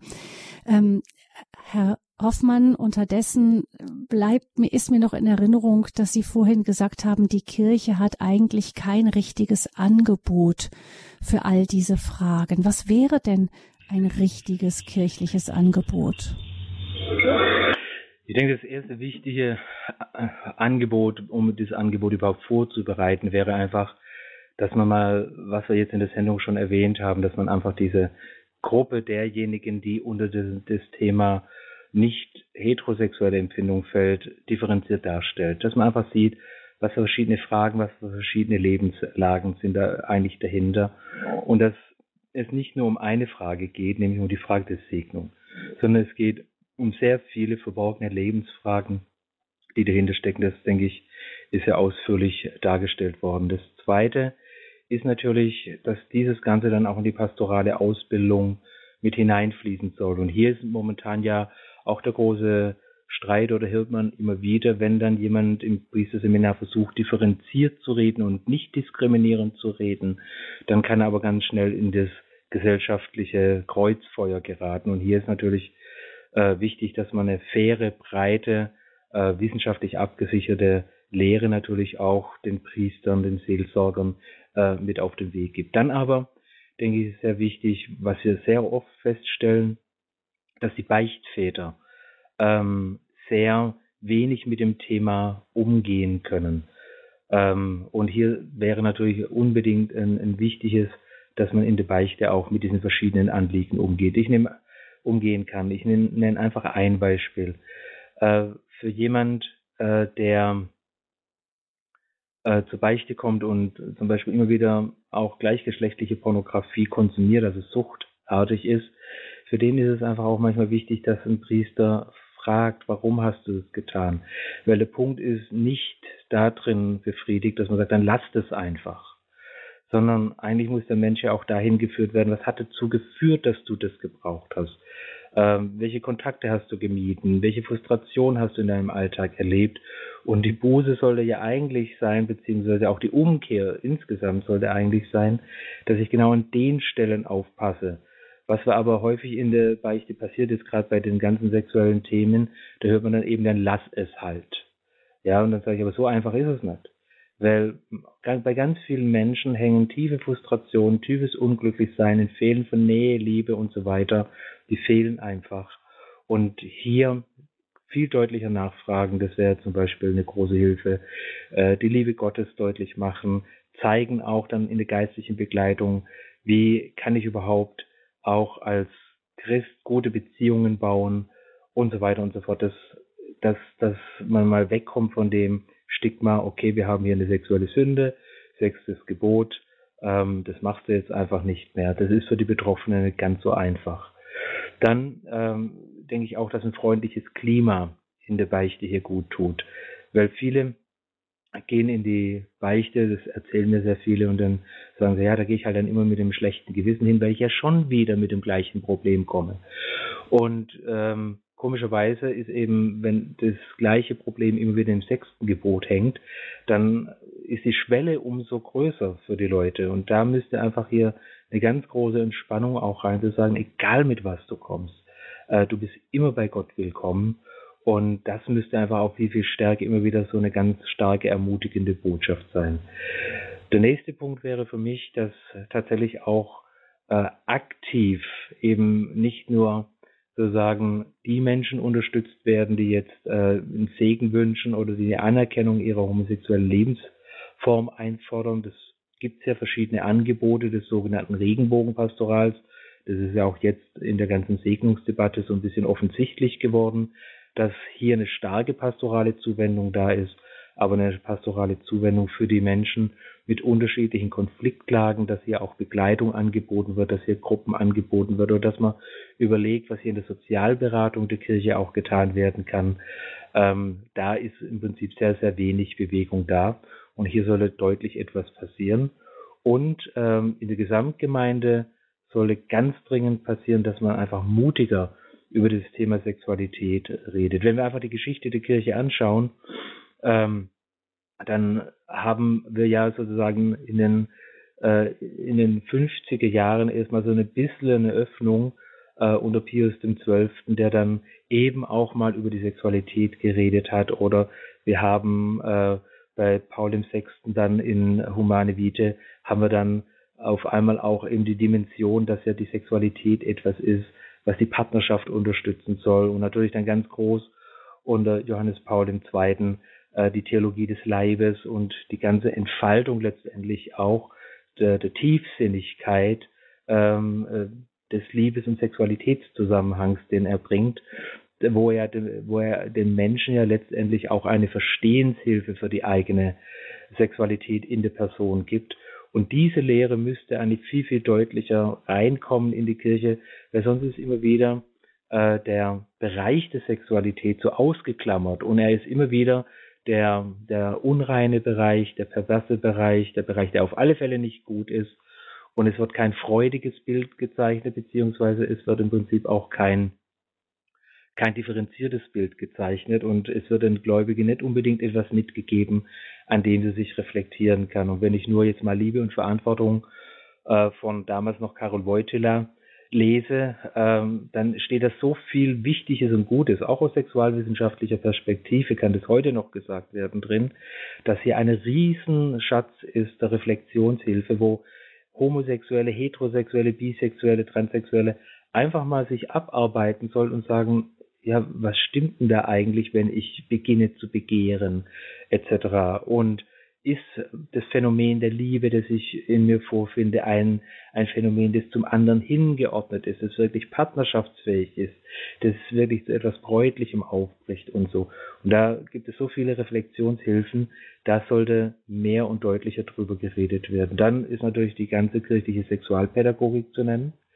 Es ist einfach ein sehr starkes Trauerspiel, dass wir in diesem Präventionspapier, was unlängst veröffentlicht worden ist und was ja auch durchaus ähm, eine Nähe zur Deutschen Bischofskonferenz zumindest mal hat, dass in diesem Präventionspapier einfach äh, eine Art von Sexualpädagogik präsentiert wird, die sagt, äh, lebe sozusagen die Lust aus dem Moment heraus und die eben keine sozusagen katholische Perspektive aufweist. Und hier bräuchten wir doch deutlich eine positive katholische Perspektive in der Sexualpädagogik. Also das wäre einfach für die ganze kirchliche Landschaft, was unwahrscheinlich wichtig ist.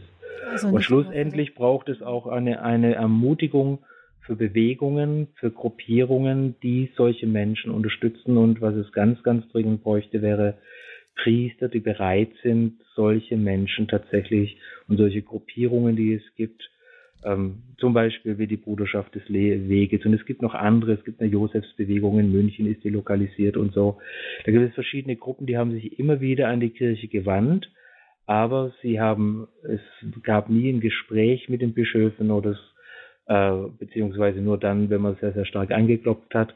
Aber die Bitte zum Beispiel um geistliche Begleitung durch einen Priester wurde diesen Bewegungen auch noch nicht gewährt. Hm. Das heißt, wir sehen, da gibt es einiges, was sich nach Ihrer Auffassung noch tun könnte. Wir haben jetzt hier einige Hörer, die sich gemeldet haben bei uns. Anonym hat sich der erste Hörer gemeldet, den ich hiermit begrüße. Ich hoffe, Sie wissen, wer gemeint ist. Hallo? Ja, guten Abend. Jawohl, wir hören Sie. Guten Abend. Ja, ja. Darf ich das schildern an den Referenten? Ja. Ist der Referent Priester? Ja, ja. Therapeut. Es ist folgendes. Ich bin an sich sehr, sehr gläubig und äh, bin aber durch eine DSM 475, das ist diese, Kate, Kate, diese Katholisierung nach amerikanischem, bin ich in diese Sache reingeraten mit dem Sadomasochismus. Und mhm. ähm, ich kann es praktisch, es kommt ganz plötzlich und dann kann ich es nicht unterdrücken, dann lebe ich das aus. Jetzt ist es aber so, ich mache geistige Kommunion, weil ich weiß, dass das eine Sache ist, die Gott nicht gefällt. Und das habe ich auch mein Radio Gloria gehört, nachts in einer Sendung, dass man das später, wenn man im Fegefeuer ist, dass man das dann ausbaden muss. Ja, und wir haben schon, und ich beichte das auch, da parallel dazu und mache die geistige Kommunion. Jetzt würde ich mir gerne Ihre Meinung dazu wissen. Ja, können Sie Ihre Frage dann bitte nochmal, zu was wollen Sie? Ja, das geht darum, dass ich den Sadomasochismus auslebe, ihn nicht unterdrücken kann. Ja, ist, man nennt das naturveranlagt. Und äh, die Frage ist die, äh, wie stehe ich vor Gott? Ja, das möchte ich von Ihnen wissen. Es ist, es ist unheilbar. Es kommt plötzlich aus, aus heiterem Himmel. Und es ist diese DSM 475, haben die Psychotherapeuten gesagt, äh, das ist so schwierig, äh, dass man da zehn Jahre braucht, um das zu therapieren.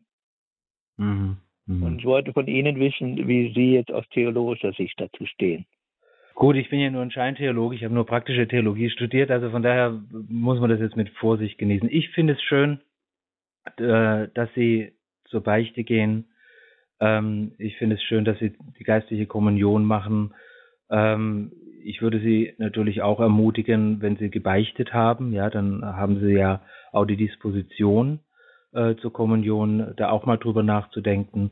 Ich finde es auch gut, wenn Sie vielleicht auch einen Priester bitten, mal an der Stelle ähm, ja Ihnen einfach auch eine Segnung zu geben für Ihren schweren Weg.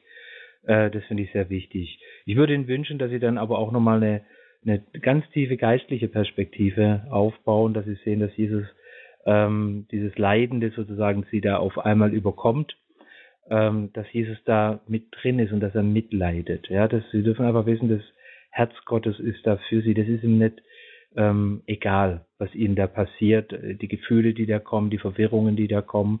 Und aus der eigenen Erfahrung weiß ich ja, wenn dann solche Dinge passiert sind, dann fühlt man sich sehr unwohl.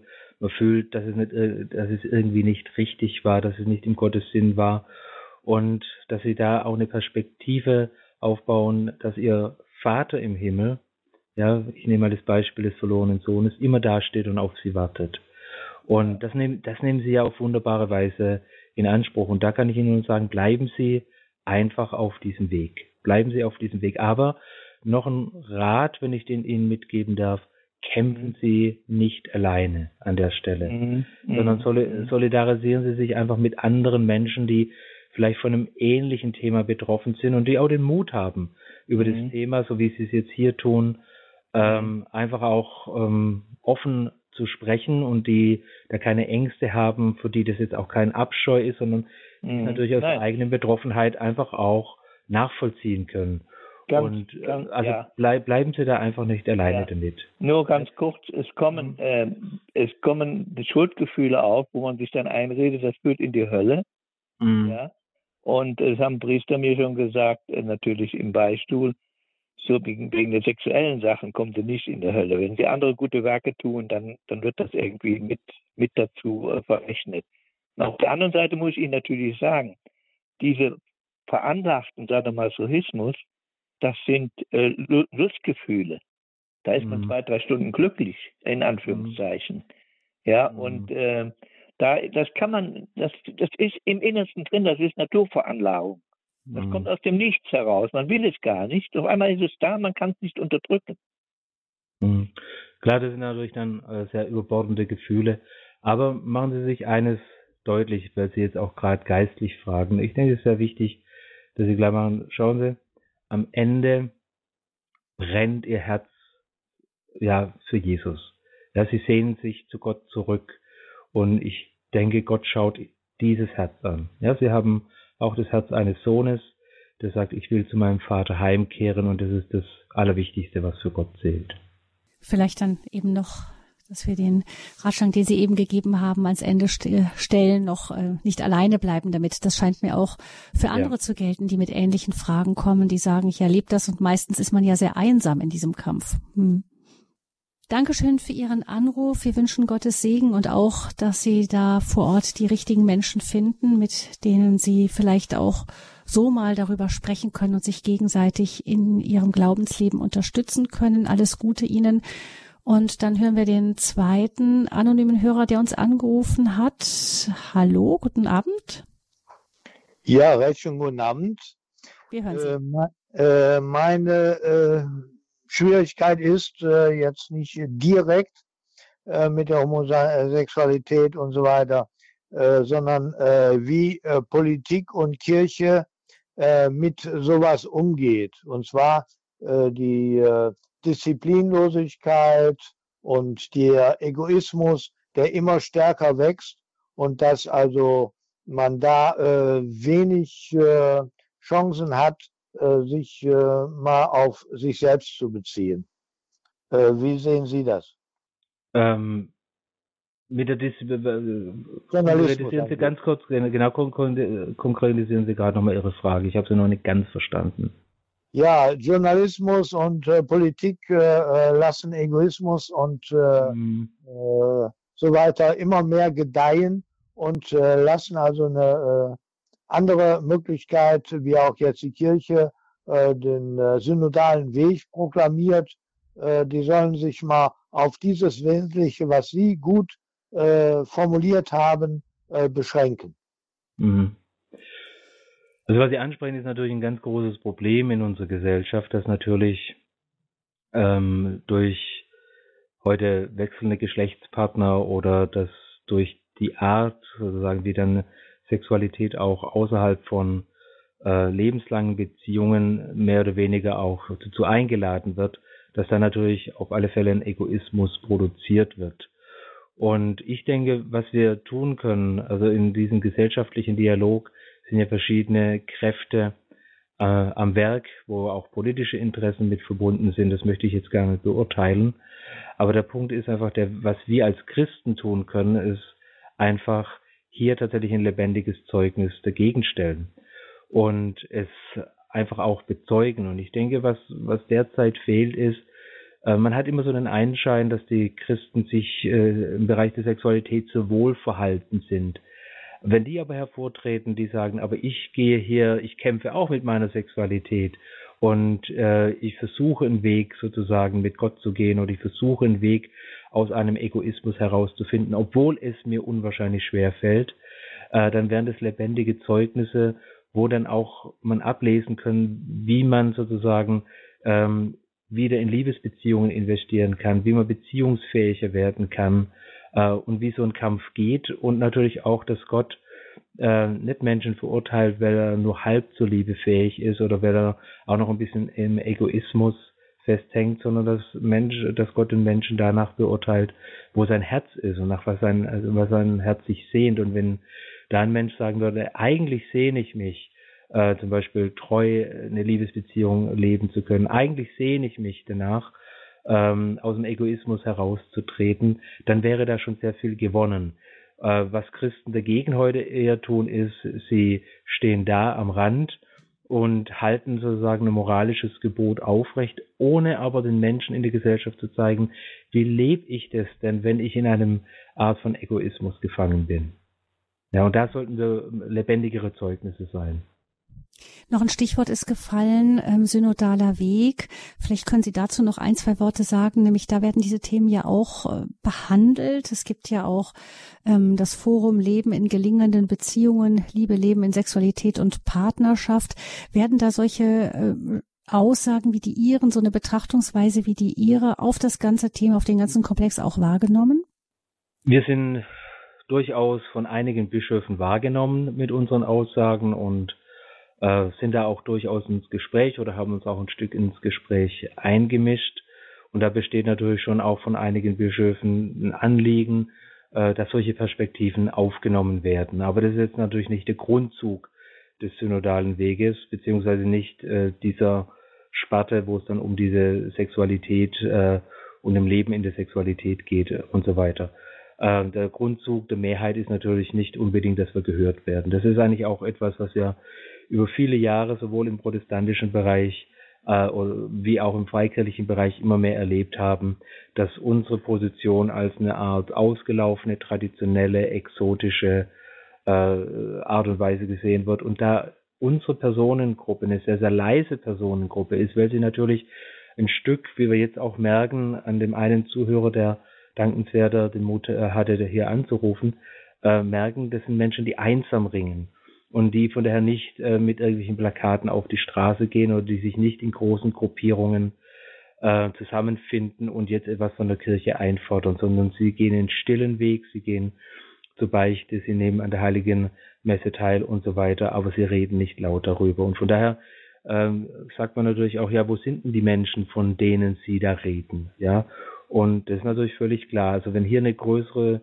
Solidarität da wäre, beziehungsweise auch ein größerer Mut, dass diese Menschen hervortreten, dann könnte man sicherlich da noch einen größeren Einfluss haben, weil dann würde auch ganz offensichtlich über die Statistiken hinaus, die ich genannt habe, hier sind wirklich Menschen, die haben ein Herz, die haben äh, ein eigenes Leben, die haben Lebensfragen, die sind äh, tiefgehend und hier müssen wir auch eine Antwort finden. Ich glaube, ich vertraue unseren Bischöfen und ich vertraue auch darauf, dass sie es, dass sie den Menschen als Hirten einfach im Blick äh, haben. Aber ich weiß natürlich auch, wenn wir uns als Menschen hier nicht zu Wort melden, dann und den Bedarf anmelden, dann können sie auch nicht in guter Weise darauf reagieren. Also von daher, wir mischen uns ein, wir suchen hier das Wort zu erheben. Noch durchschlagender wäre es natürlich, wenn wir eine ähnliche Größe hätten, wie Sie am Anfang erwähnt haben, beim CSD, wo viele Tausend auf die Straßen gingen. Ich denke, das sind auch viele Tausend, die hier auf die Straßen gehen könnten. Aber natürlich wollen sie das nicht, sondern sie wollen das für sich behalten, beziehungsweise im Verborgenen damit irgendwie zurechtkommen. Hm, vielleicht auch ähm, ist es auch nicht so so klar, wer da alles dazugehört, nicht? Das genau. ist ja auch eine sehr diffuse Gruppe. Genau, aber vielleicht genau. fühlt sich der eine andere ja angesprochen und meldet sich dann noch bei Ihnen. Ähm, dann danke ich unserem Hörer und wir kommen zu Herrn Jung, der uns aus Schwenningen anruft. Herr Jung, ich grüße Sie. Hallo. Ja, wir hören Sie. Ja, guten Abend. Ich habe eine kurze Frage betrifft der Entwicklung von zur Homosexualität. Es ist dem Herrn Hoffmann bekannt, dass zum Beispiel bei Entwicklung zur Homosexualität eine mangelnde Identifikation mit dem Vater äh, äh, nicht stattgefunden hat. Das dass Primäridentifikationen fehlen. Herr Hoffmann, vielleicht sagen Sie etwas zu dem, was man da, da haben wir noch gar nicht wirklich drüber genau. gesprochen, genau. was da die Wissenschaft zu dem Thema überhaupt sagt. Gut, da gibt es ganz unterschiedliche Theorien. Es gibt biologische Theorien, es gibt äh, also die genetisch und hormonell argumentieren oder hirnorganische Theorien. Äh, es gibt Entwicklungstheorien wie zum Beispiel die Theorie, dass eine äh, Desidentifikation mit dem gleichgeschlechtlichen Elternteil stattgefunden hat, die von bestimmten Richtungen vorgetragen werden. Ähm, es gibt Theorien, dass eine frühe autosexuelle Entwicklung zur Homosexualität führt, die wird jetzt hauptsächlich von der ähm, ja von der homosexuellen Bewegung favorisiert, die dann behauptet oder die dann sagt, äh, die Entwicklung ist so früh, dass sie irreversibel ist und so weiter. Äh, es ist sehr, sehr schwer immer zu sagen, wa warum empfindet ein Mensch so, ähm, sondern wir müssen einfach auf die auf den einzelnen Menschen schauen, was er in seiner Sexualität mitbringt und bewegt und was ihm da greifbar ist. Natürlich hören wir ganz oft Geschichten von Menschen, die sagen, ja, ich hatte zu meinem Vater, zu meiner Mutter keinen guten Zugang. Aber das komplexe Phänomen der, der Sexualität oder der sexuellen Orientierung allein jetzt aus dem heraus begründen zu wollen, ähm, ist sehr, sehr, sehr schwierig und führt dann auch manchmal zu, bei den Betroffenen zu diesem Kurzschluss, ja, wenn ich jetzt meine Vater- und Mutterbeziehung aufarbeite, dann wird irgendwie alles gut, dann werde ich eine Veränderung erfahren, dann werde ich umgepolt oder so etwas.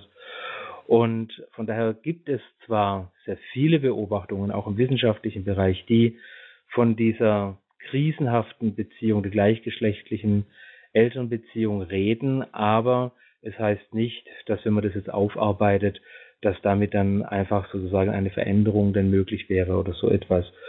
Äh, sondern man muss wirklich tatsächlich bei jedem einzelnen Menschen da immer wieder selbst schauen, was es, was es ist und was seine Beweggründe dafür sind.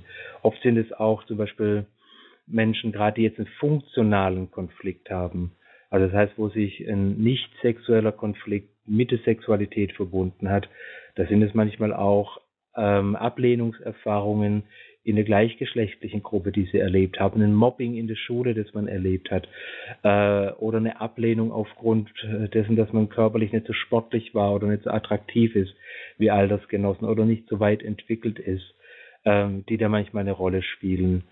Und, ähm, und da wären jetzt noch viele, viele andere Gründe zu nennen. Das heißt, es, man muss immer wieder auf die individuelle Geschichte schauen. Und wir, es kommen ganz viele Betroffene zu uns, die sagen, ja, ich habe das erlebt, ich habe ein Buch gelesen über Homosexualität und dort steht geschrieben, es war mein Papa und meine Mama sind schuld. Und das sage ich, ähm, und da, da wehren wir uns in der Zwischenzeit immer wieder, weil das sind natürlich dann auch häufig angelesene Geschichten. Und wenn ich jetzt Sie fragen würde oder jemand anderes fragen würde, ja, wer hat schon die beste und einwandfreiste Geschichte zu Papa und zu Mama? Selbst meine Kinder würden sagen, da gäbe es schon noch Sachen, die hätte der Papa besser machen können. Ähm, und von daher ähm, belastet man natürlich auch dann das elterliche Gefüge oder das Zuhause mit solchen Geschichten, weil es führt dann auch, auch immer wieder dazu, dass dann klar ist, die Eltern sind schuld daran.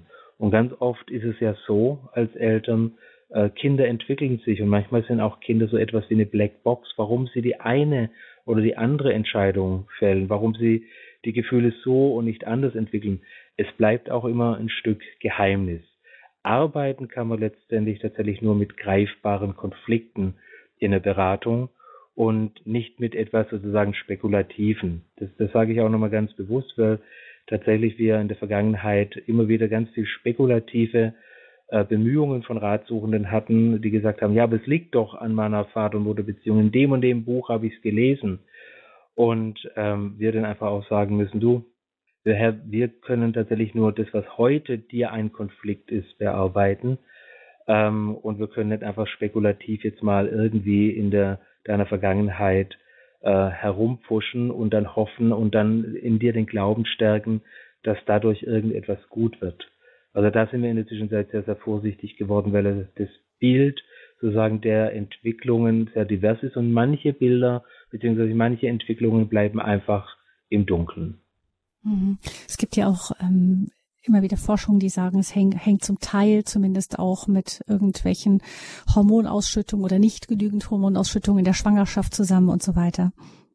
Genau, und da gibt es ja auch sehr viele ähm, ja, Menschen, die in der Zwischenzeit sagen, also zum Beispiel die Deutsche Lesben- und Schwulenbewegung äh, oder der Deutsche Lesben- und Schwulenverband sagt ganz eindeutig auf seiner Homepage hier, all diese Versuche haben eigentlich nicht den letztendlichen Beweis gebracht, dass die Homosexualität auf ein biologisches Phänomen zurückführbar ist. Auch jetzt eine größere Untersuchung im Bereich der Genetik 2019 veröffentlicht, so eine Meta-Untersuchung hat nochmal hervorgebracht, ja, es kann da schon Dispositionen geben, aber ein so komplexes Phänomen wie die äh, Sexualität des Menschen oder die sexuelle Orientierung des Menschen kann nicht auf ein Phänomen allein zurückgeführt werden. Das heißt, es sind viele andere gesellschaftliche, lebensgeschichtliche ähm, und eben vielleicht eben auch körperliche oder beziehungsweise biologische Phänomene mit, äh, mit verbunden.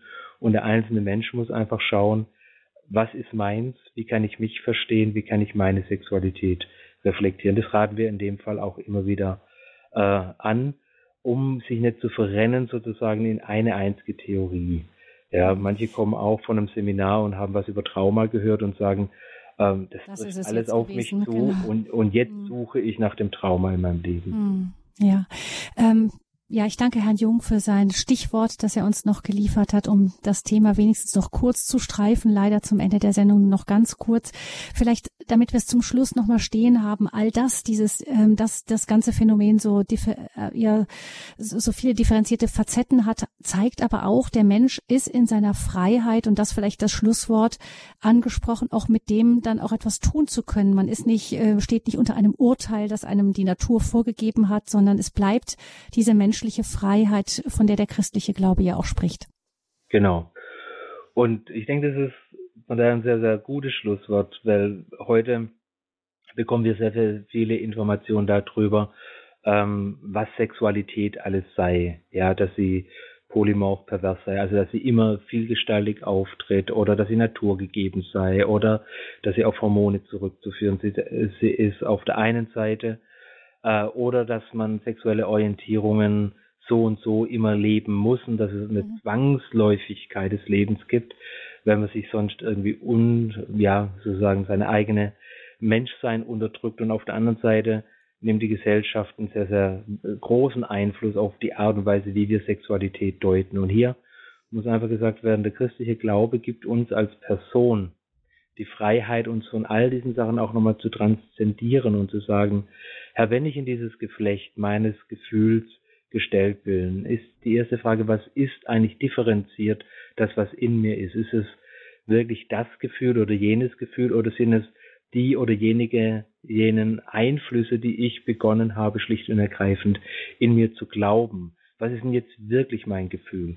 Das zweite ist, was für eine Lebensperspektive kann ich aus diesem Gefühl entwickeln und in welche Freiheit im Umgang mit diesen Gefühlen kann ich denn auch kommen und wie kann ich dann letztendlich auch mein Leben dir, Gott, verdanken und sozusagen zum Lobopfer darbringen, obwohl ich vielleicht etwas in meinem Leben vorfinde, was ich mir anders gewünscht hätte.